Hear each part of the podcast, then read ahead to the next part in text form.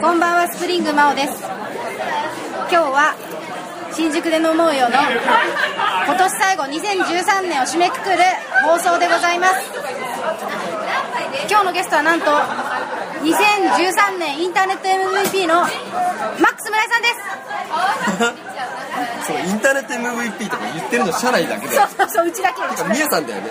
それを言いたがってるのは。もう。でもいいんじゃないですか。社内も全体的にもうインターネット MVP で乗ってきてる。あそうなの？うん。2013年のニュースの一個としてマックス村井をインターネットの現象としてうちはもう取り上げる空気を出してる。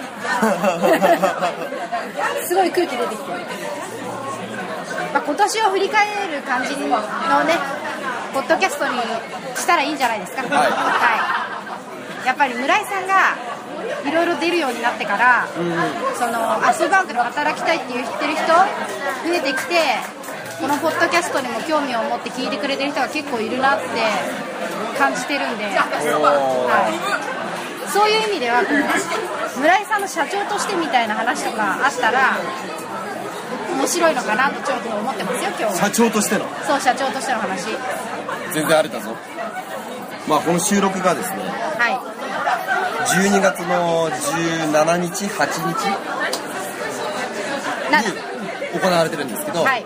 あの単車の虎っていうゲームのねニコ生をやった後でして、はい。私はそのニコ生でずっとプラモデルを作ってたの。村井さんがね、はい、で指先がもうほとんどアロンアルファで固まってて ですごくねはーい生来た。もう変な状況なんですよ私の指が今、うん、おじいちゃんみたいな指になってる。もう必死で今これをなんとかしたくて。はーい食べ物頼みたいです。はい。村井さんずっとさっきからね指先をね気にしてる。いやなんかね分厚いもう一枚の皮みたいになっててペリペリ剥がれていくんだなこれが。ベトナム生春巻き。あとレバームースとりあえずそれで。はい。お願いします。はいじゃあまじゃあお疲れ。やったビール来た。乾杯。今年は一体何度真央ちゃんとビールを飲んだのか。本当ですよ。本当ですよ。一番多いわ生は生は。回じゃん。そうそうそう週1回週1回。週1回飲む人なんかいねえよ。週1回固定で飲んでる。すごい本当に。みんな羨ましがるよ。村井さんと飲んでる。はそんなもんじゃございませんよ。いやいやいや、まあ、2人でいてもねパズドラを2人がただ無心にやってる時もよくあるから。そうだね。なんかこの録音機材を目の前にして頑張って喋ってる感あるからね。そう今日はね結構頑張ってます。よね声も張ってるしね。張ってる張ってる。お互いに「うんああ」みたいななんか。相づちしか打たない時とか結構ありますからね。やっぱり反省会の時もねテンションが違いますから。言ったら今日は村井さんにとってはもうタントラニコラの反省会みたいなもんですけどね。まあそうやね。ただ私はねさっきの反省会で言うと、はい自分の仕事としてプラモデルを作るっていうのが今回のね、はいはい。役割というかまあ何らかの形で一緒にできませんかみたいな話があって、はいはいで私はちょっとねよくわからない世界だから、不良とかは、はい。すごい真面目な人間だし真面目な学生だったし真面目っていうのはその先生とかが言う真面目な学生だったからはい。そんな感じします優等生系だったんですよ、はいはなのでうまく会話に入れる自信がありませんっていう話で、いうんで、まあ、プラモデル作ってるぐらいがちょうどいいんじゃないですかっていうのがきっかけで私の役割がプラモデルを作るんだったんですよね、はいはいはい。まあ、私が作ったバイクがあのゲームの中でアイテムとして実際に出るらしいですけれども。すごいじゃないですか。ねそれはすごい話だよねねそれはすごい、うん、それがプラモデルになってるっていうのもすごいですよね。で私そのプラモデルうん十何年ぶりに作ったわけですよ。こんなに難しいかえいや正直時間内で余裕で完成すると思っててー、はいはいはい。あわよくば2代目みたいなえー、ことだと思ってたんですよただ。え制限時間どんぐらいだったんですか？2時間。2時間？で箱開けて作り始めてもう一瞬。もう一瞬で終わった。えどういうことあ番組が？ああと何分あるんすか？みたいな。あと30分です。みたいな。え？えもう？最初のパーツを鳴らしてたとこ見たんですけどめっちゃいろいろあったし全部同じ色でちょっとよくわかんないなと思って。しかもパーツがね100何番まであったからへえ細かいのばっかり100プラモっ何番てそんなもんなんだ。すごいな。であれ真面目に作ると、はい。塗装も含めて基本的には1週間ぐらいは余裕でかかるものらしく。おおで終わった後に何気にあのなんだマフラはい。ーブンブンってあの排気ガスブンブンブンブン。あのマフラーがつければつけばもうほぼ完成だったんですよ。えー、すごい。マフラーだけ大きいパーツは。で完成だったんですけど、まあ、正直ここまで作れるってのにびっくりしました、はいはいはい。結構難しい。難しいプラモデルでしたっていう。惜しかったんだよね。もうちょっとだったから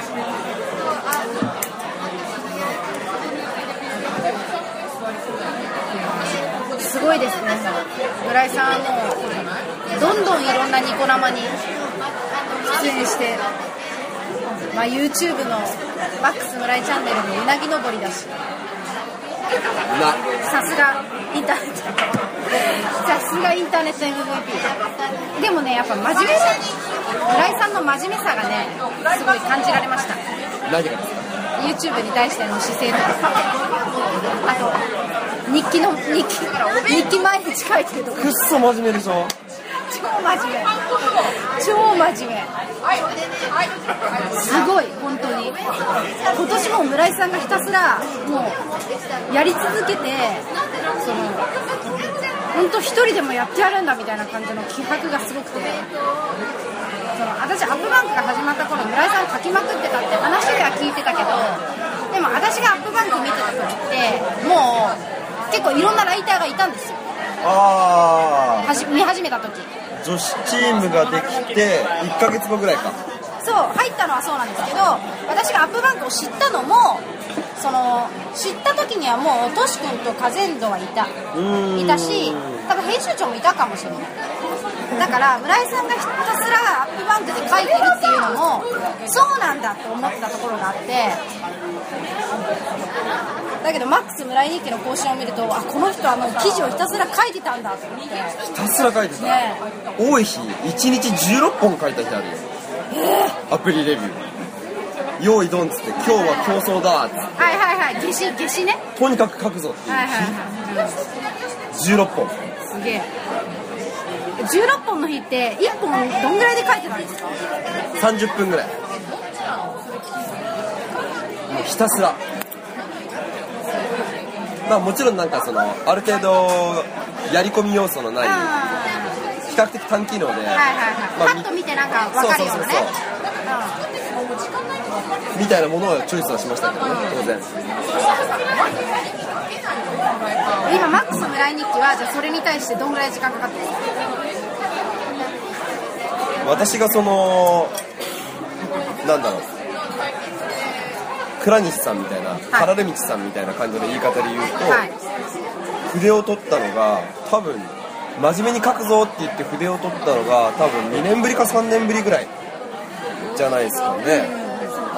もうほとんどアップバンクの記事書いてないから。確かに確かに。でアップバンクの記事以外だと、まあ、週刊スキーで村井日記とか書いてたりはするんだけれどもそれって文字数制限で400文字いかないぐらいとか、まあ、実質書いてないと同じぐらいのボリュームで文章を書くっていうのがもう半年に1回あるかどうかっていうレベル。なんかたまに変な記事書いてた。っていうレベルだから。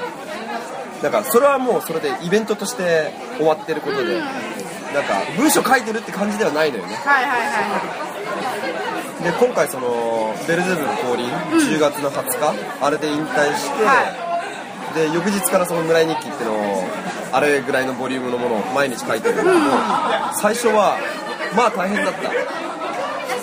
勘を取り戻すじゃないけど、その私ってあんまり文章考えて書いてないから思ったことそのまま書いてるんですよ。はいはいはい。喋るみたいな感じ？あんまり読み直さないし。で私あのニコラモもそうだけど、はい。台本あるのすっげえ苦手で、うんうんうん。もう基本的にはこれとこれとこれをやりましょうで、はい。あとはよろしくがいいんですよ、はいはいはっていうかそれ以外が私基本やれないので。いよく運営コメントに書いてありますね。打ち合わせやってください。でもそれがダメダメなんですダメなんですよ。ね台本ありの番組とか昔何個かやったことあるんですけど、はい。あのカンペとして3センテンスか4センテンスぐらい。うん。までだったら台本でいける。カンペがあれば、はいはい。もうそれを読むっていう。革命テレビがまさにそうだった。は画用紙でいうと4枚から5枚ぐらいを AD さんが出しててカンペを読む。あうんそれは OK なんだけどそれ以上の台本はもう無理。そうか段取りがあってこうでこうでこうでっていうのも全部台本になってんのがきついの。きつい。村井さんがこれを喋ったら次にこの人がこれを喋ってそれに対してこう返してくださいみたいな。あっていうのはもうね目が及ぶ。あはいはいはいはい。で台本読んじゃう。私もそうなるだろうね。で逆に変なこと言えないなって思っちゃうわけじゃないですはいはいはいか向こうも構えてるし。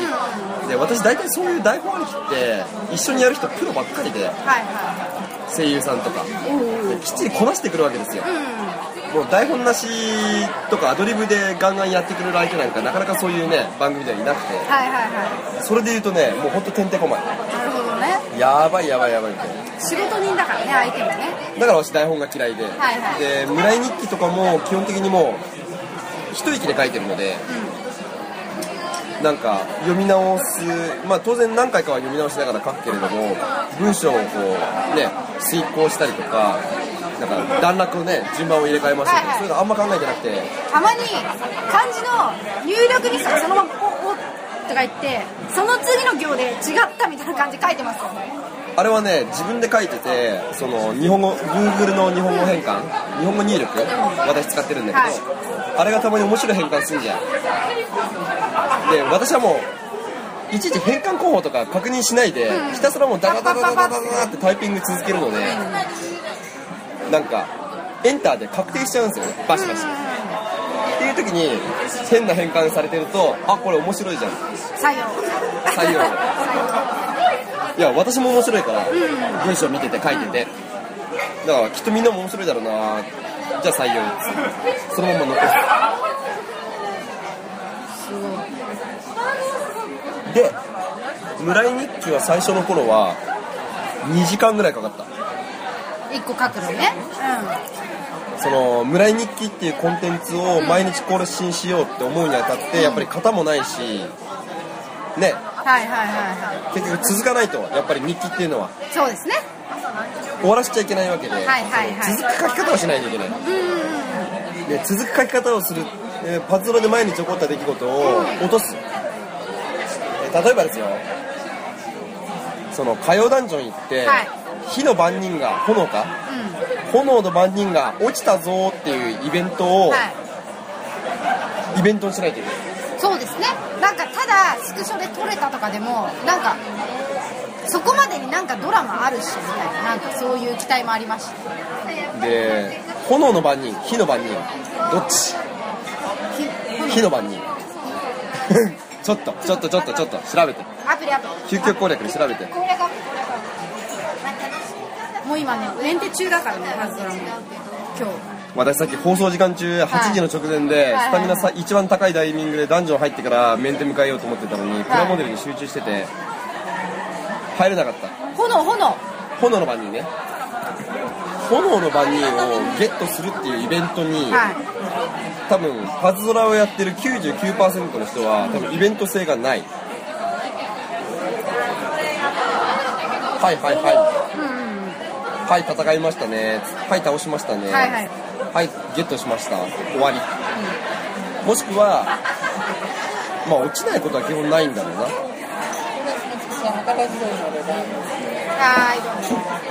まあとにかくねその炎の番人が落ちたぞっていうレベルのことで一本の日記が書けるレベルまで自分の中のパズドラの出来事を1個のパズルを4秒間のパズルをはい。落とさないと村井日記は続かないっていうのがまずスタートであるわけですよ。はいはい。で私そんなこと思ってやってないからさ。普段普段ね。マックス村井の時は Q,、はいはいはい。Q アカウントの時は、ね。はいはい。だってスタミナ49の時でうん。チョキメタ来てて50じゃないですか、であと2分で50になると、はいはい。スタミナが1回復してっていう時に問答無用で私は魔法石でスタミナ回復してたから。えー、超もったいないもうそんなの関係関係ない全く関係ない。え余裕しゃくしゃくで。ー、マジか。結構すごいな。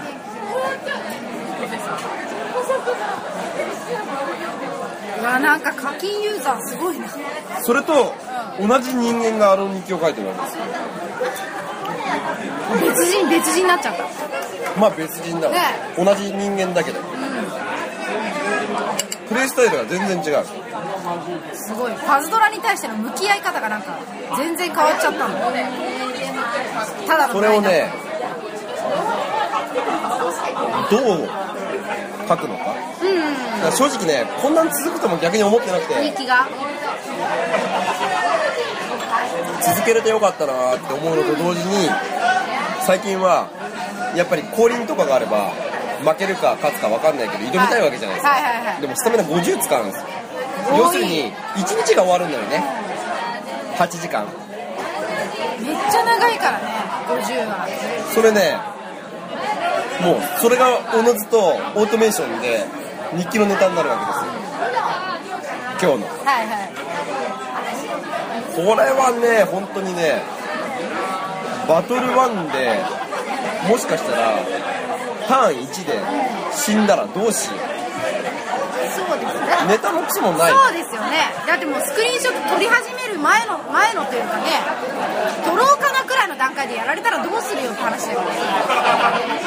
俺は困るわけですただそれを膨らませしてうんうんうん。コンテンツにするのがやっぱり力量じゃないですか。はいはいはい。腕じゃないですか。はいはいはい。みたいなことはねすごいこう今回の新しいなんだ勉強になってるよね。じゃあ今のただの村井だったらもうそのいなんだ1バトル目で終わっても記事にはできると。まあちょっと言い過ぎかな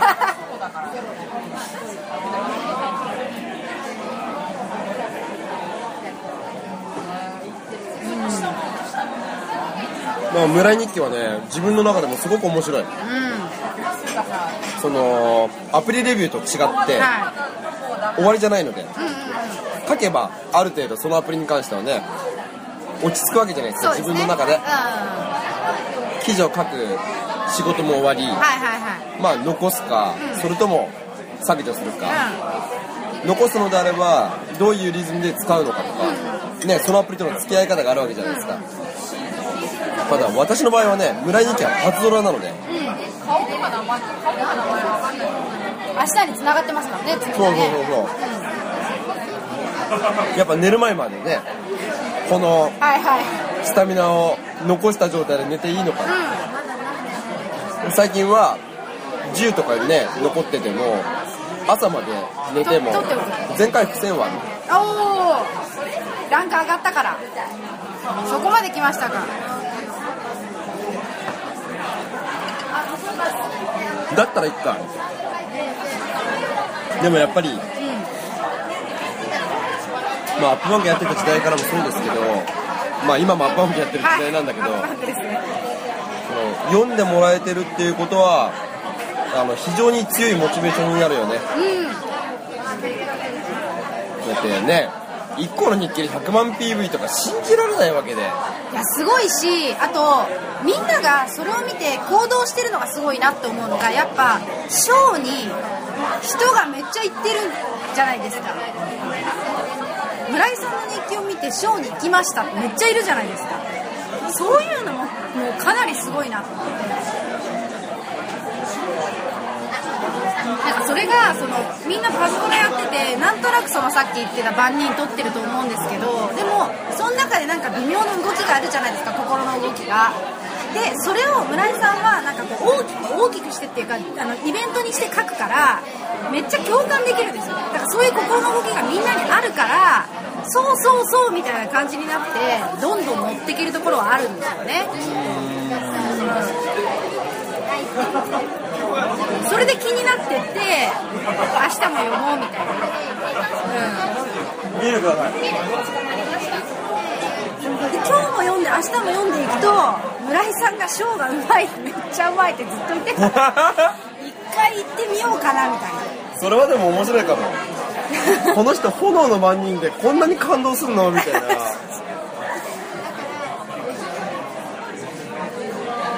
からそれがね自分の中でどこか共感する話があればそうそう。こいつがうまいっていうラーメンはうまいに違いないみそうたいな。そう行ってみようかなみたいな。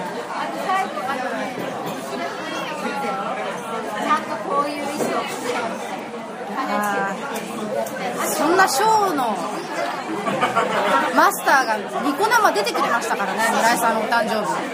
びっくりだよ。ね電話しといてなんだけどびっくりだよ私びっくりしたんですけど食べログ経由でなんかお店の番号に直接電話したとか結構マジなの。マジマジマジ。マジなのマジマジマジ。はい。マジなのって思いました。だってショーの電話番号なんか知らないよ。そうですよね。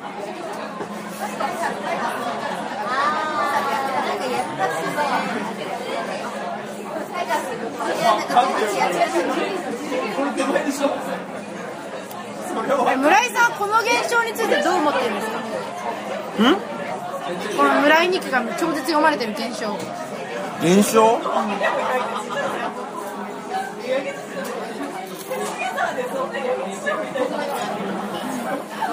うーん。まあベルゼブブ降臨で降臨を引退して、まあ引退したとはいえガンホーさんが公式で公認降臨のイベント？ニコ生でやるじゃないですか、やっぱりお祭りにはね顔出したいなみたいなところもあって、はいはいまあ出続けていって、一体何が引退だったんだみたいな。はいはいはいはい。まああれもでも心の動きみたいなものはいろいろあって、当初は引退してもアカウントを消すつもりはなかったのでそのマックス村井アカウントは、だってあんな何百時間ねそうですよね。費やしたかわからないアカウント私ずーっと寝っを転がりながらヘライ反りまくってた村井さん覚えてますもんまだ。あの日大変だった。ヘラだね。ヘラヘラ君ギガグラビティヘライスのギガグラビティをスキル上げするために。ヘラをひたすら買ってた。半日事務所で寝転がってヘラ買ってた。だからマックス村井のアカウントを捨てるつもりがなかったわけうん。ただなんだ？そのベルゼブブで引退しますみたいなその発表をしたわけじゃないですか2週間前のニコ生でただ降臨を引退というよりもまあそもそもが引退みたいなうん、そうですね。メッセージ性の動画ありましたよね。でやっぱり言葉っていうのは単語の数が少なくなればななるほどやっぱり意味合いがどんどん鋭利になるからショッキングになショッキングですよね、やっぱり。本当に意味は変わらなくても降臨から引退かただの引退っていう2文字かはいはいはい。っていうのはやっぱ違うんだよねそのユーザーの心に刺さるその意味合いがはい。意味が同じでも受け取り方が変わってくるっていう中でその発表した時に今でも忘れないけどずっと見てて「やめないで」ってのが24時間で4000件来たんですよ。やめないで。これはどういうことだ？でその時点でチャラーンとも言えないしはいはいはいはなんちゃっても言えないし、ただ実際に引退はする。い。はいはい。はただ、どこまで引退するのかみたいなことが伝わってはいない。い。そうですね。で、安易に伝えてしまっていいんだろうかと。これだけみんな今加熱してる中で、実はこうでした、みたいな。だったらあの放送何だったんだよ。あの予告何だったんだみたいなね。まあ、とりあえず寝ましょうみたいな。今日は。今日はね、今日のところは、まずは時間がある程度経過するのを待ちましょうみたいな。見ない見ない見ないみたいな。はいはい寝ます寝ますみたいな寝て起きて騒ぎがもっとでっかくなってたやめるなと。うん。なんだこれはとでねそのこれだけの騒ぎになったことに対してどうやって決着をつけようかみたいなことを考えていた時にそのもうアカウントを削除しようってはいはいいうのがどこかから湧いてきたんだけどちょうどタイミングがパズドラの2000万ダウンロード取っ払ったんですよね。あちょうど。ー。はいはいはでああそうか。日本人の、まあ、今1億1000万か分かんないけど人はい。口に対しては2000万人がパズドラをやっている。5人に1人がパズドラをやっている。そういう時にまあある種降臨イベントもプラスの暴力でボコボコボコボコ濃厚してるわけですよ、はいはい。まあ、加熱加熱してたっていうかもうモンスターも本当にすごい強い状態だったしなんか村井さんが本当に天の上のというかすごい強い人のなんかもう上の上にいるっていう存在はもうビシビシありましたよね、に対してうんそうそうそうそう。もう濃紺が当たり前みたいな。だからワールドカップもねベスト16当たり前、はいはい。なんだったらベスト4みたいな。っていうのがあったわけですよでだからそれを今のユーザーはどう思ってるんだろうとか最近パズドラ始めた人って私の降臨見て楽しいのかなとかまあそれは魔法石もらえるのは楽しいよ。嬉しいよね。それは嬉しい。ありがとうありがとう。村井頑張れみたいなそんな感じですよね多分ね。ありがとうマックス村井ハッシュタグで。ただコンテンツとして面白いのかどうか映像として。はいはい。で私やっぱりねそこら辺プライドあるからやっぱり自分が体張るんだったら面白い方がいいじゃん。面白い楽しんでほしい。はい。ね見てよかったっつってまた次もあれば見ようって思われたいわけ。でそこはね考え始めちゃったんですよね。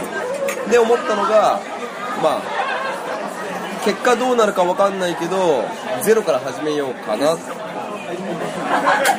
でその今のパズドラユーザー今始めた人たちと同じ目線で楽しもうかな楽しんでみようかなって。それをヤマピーに相談したのが前日だからね。降臨の、おお10月19日。でヤマピーがもしそれやるんだったらまあ決めるのは村井さんですよさすがにそれ難しくないですか？みたいな。うただもし村井さんがそれをやるというのであれば僕が削除をしますよ。んうんうんうん。そうでしたそうでした。番組で削除してくださったの山本さんでしたもんね。っていうのはヤマピーが言ってくれてあそうか。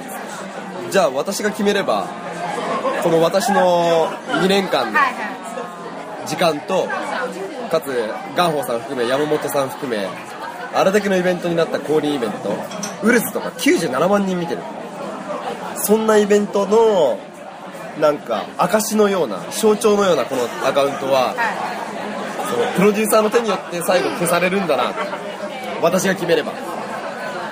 えで山本さんそれ重くないですか？みたいな。それこそ下手したら炎上しますよ。プロデューサーがヒーローのある種パズドラ界で魔法石を配ってくれるヒーローのアプリを消しちゃうんだよデータを。うプロデューサーがだよのかと作った人がそれをやっちゃうのか。これやばくないですかある種。ただねいやそれ消すの僕の仕事でしょ。おおかっこいい。はいゼロから始めるっていうんではいはいあればはい。行こうと。うん押しますよ。いや村井さんがそういうふうに言うんであれば。だからもう決めてくれれば。で村井さんの手で消させる方がはいはいはい。ショッキングだと思いますよ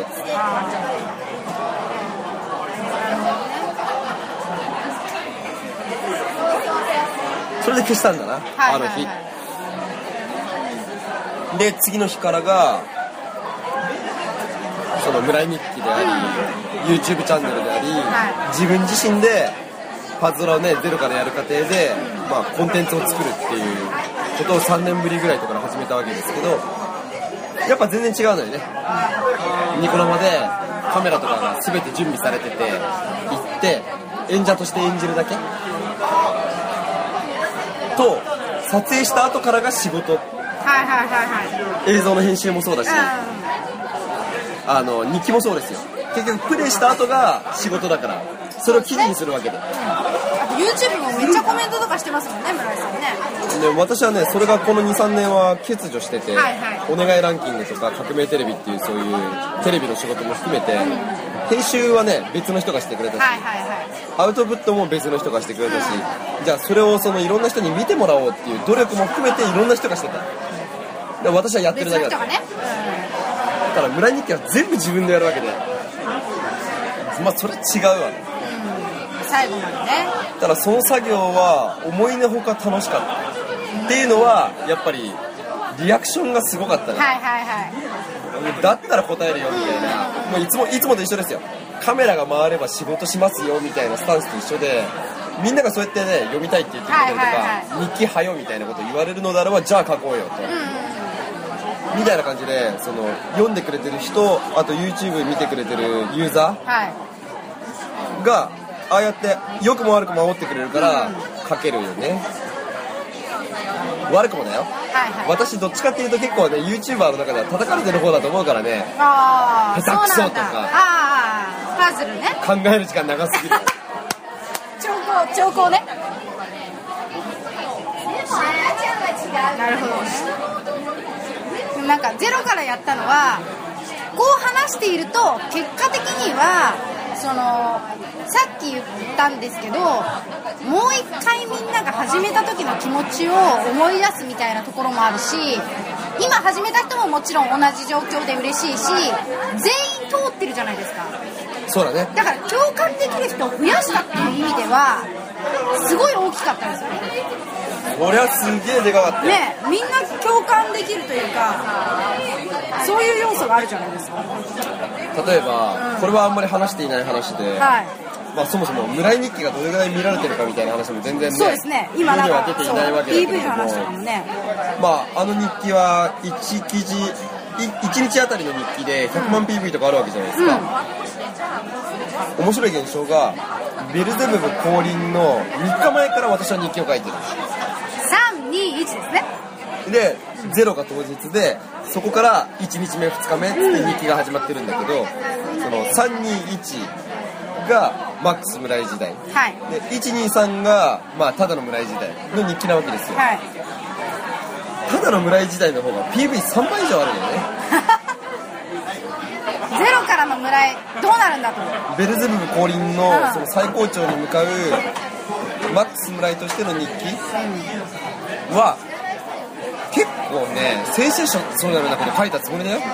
297はどこに行くのかとか、はいはいはい。割と毎回その降臨で盛り上がるテーマについて日記を3日分書いたのよ。当日に向かって、はいはいはただ1本あたり平均35万 PV ですよ。いなるほどなるほど。今の村井日記100万 PV ですよ。一本ね。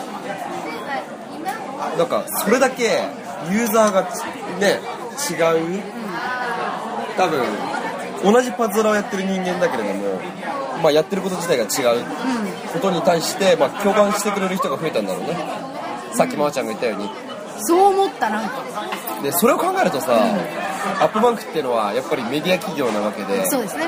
コンテンツを作り続けている会社なわけで、やっぱり読んでもらってはい。でそれを楽しんでもらってでうちはもう会社がやれてるわけじゃないですか。はい。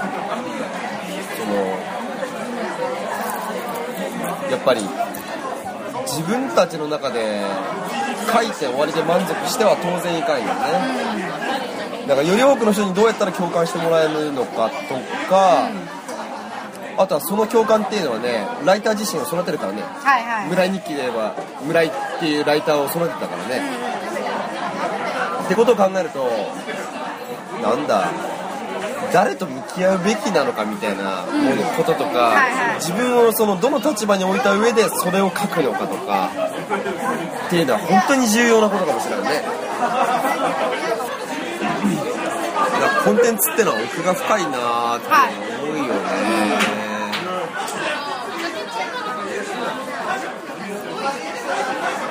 やっぱね3年ぶりにね、はい。いろいろ書いてみてよかったな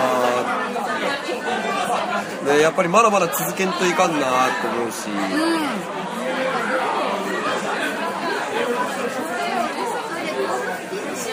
そうですね。めっちゃ集まってますからね。え？その記事に対してとかみんなの期待が。村井さんがこれからどうなっていくのかとか。すごい注目集まってる感じが私はやっぱしてる。してますよ。あそうあでもね月一で降臨イベントをやりながらニコ生をやりながらはっていう演者より演者としての村井。うんの時代よりもただの村井として始めた時代からの方が例えばツイッターとかで言ってもフォロワー数の伸びが全然違う。なるほどね。サクッと20万人超えたからね。ずっと停滞してたのにアップバンクアカウンっと抜きましたねそういえば。うんよかったでももっと言えば YouTube のチャンネル登録者数の方が私の Twitter のフォロワー数抜くと思うんだよ。だからツイッターにいる人と YouTube にいる人はまた違うってことです。よそのさっき言った誰に出すのかみたいなところで言えば。で多分あの YouTube に出してる私のコンテンツは、はい。きっと YouTube を見ている人たちにうよりマッチしていると思う、私が Twitter で喋ってるその Twitter ユーザーの中での私よりもおそらく YouTube の中での私の方がその YouTube のユーザーの中でマッチしてるんじゃないかなって思う。んいやでもやってみないと分かんないです。分かんなかったっていうかその最初は消す気なかったわけじゃん。全くない。よね。全くないよ。結果的にって言ったら変だけどいや結果的にですよ。そう始まってこうやって積み重ねてきた結果そうやって YouTube の中で獲得してって Twitter も伸びてっていうところがあってみんなをファンにしてる？ファンにしてきた？っていうのはあるんでしょうね。YouTube もね結構いろいろ模索というかはいはいはい。分かんなかったよ。どうやってやったらいいの？うん作法と。かはいはい。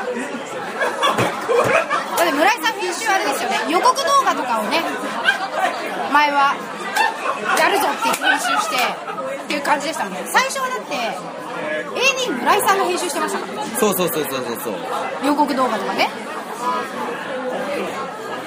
私の YouTube とかは、まあ、ニコ生とは差別化をしようと思っていたので、マックス村井の T シャツは着てないとか、それこそカメラもね1カメでやってるわけで顔のアップとか当然ないわけで。って考えた時に、はい。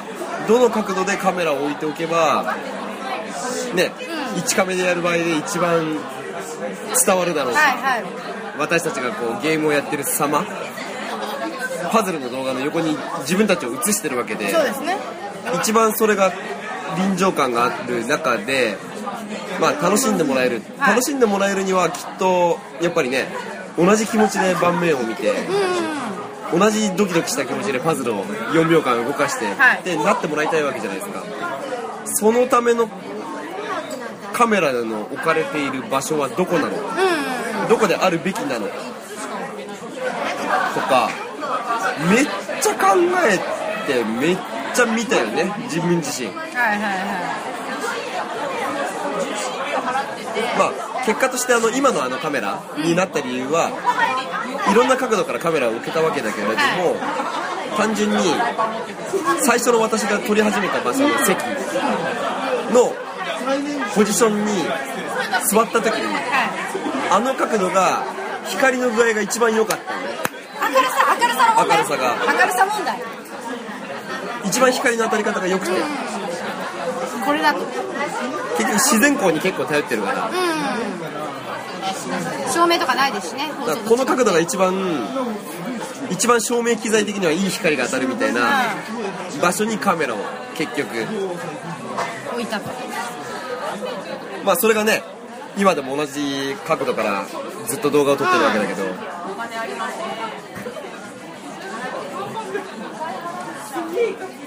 ただそれもねやってて気に食わなければ変えるだろうし。はいはいはい。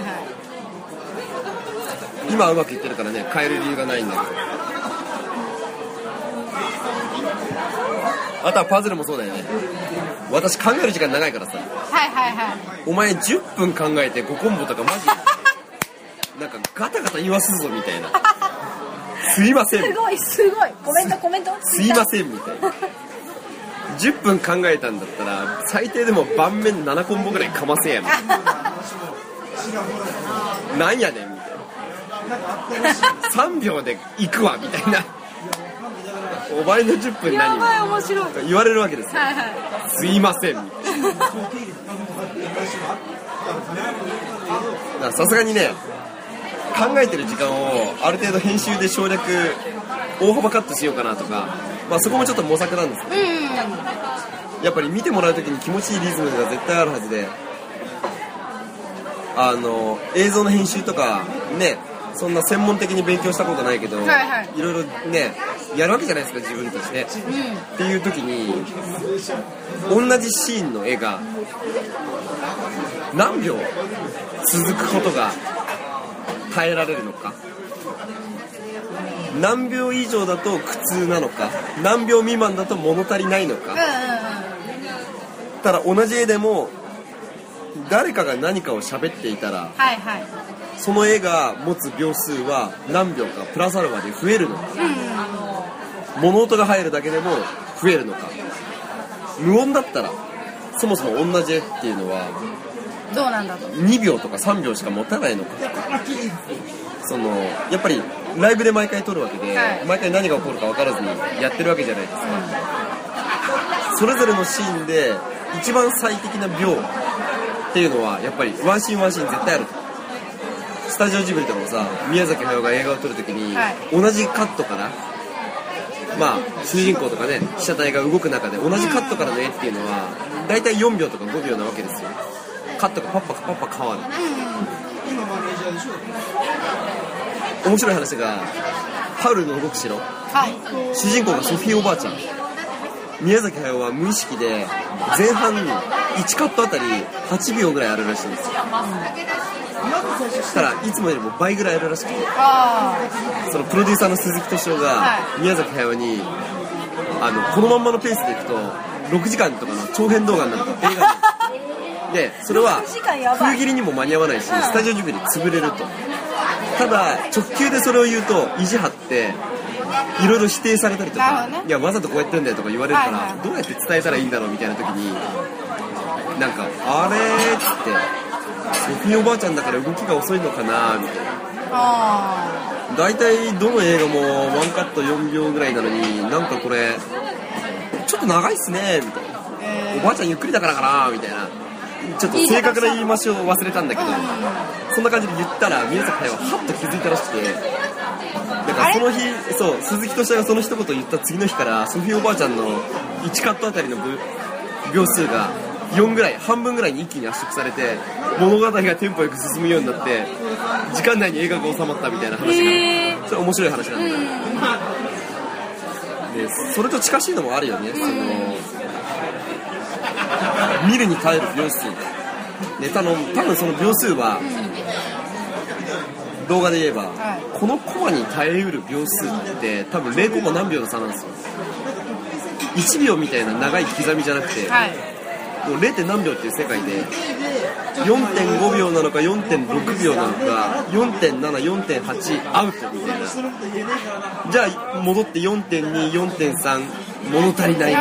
なんかそのその瀬戸際よ。はいはいは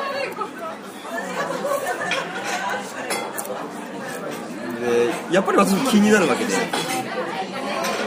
だから極力カメラが回ってる時は永遠と喋り続けてる理由は後々どうとでもなるのよね。いはいはい。はい強引ですけど。だから意味のないことも喋ってるんだ。けどないよりはマシっていう。でもそれはねすごい感じます後半へ続きます。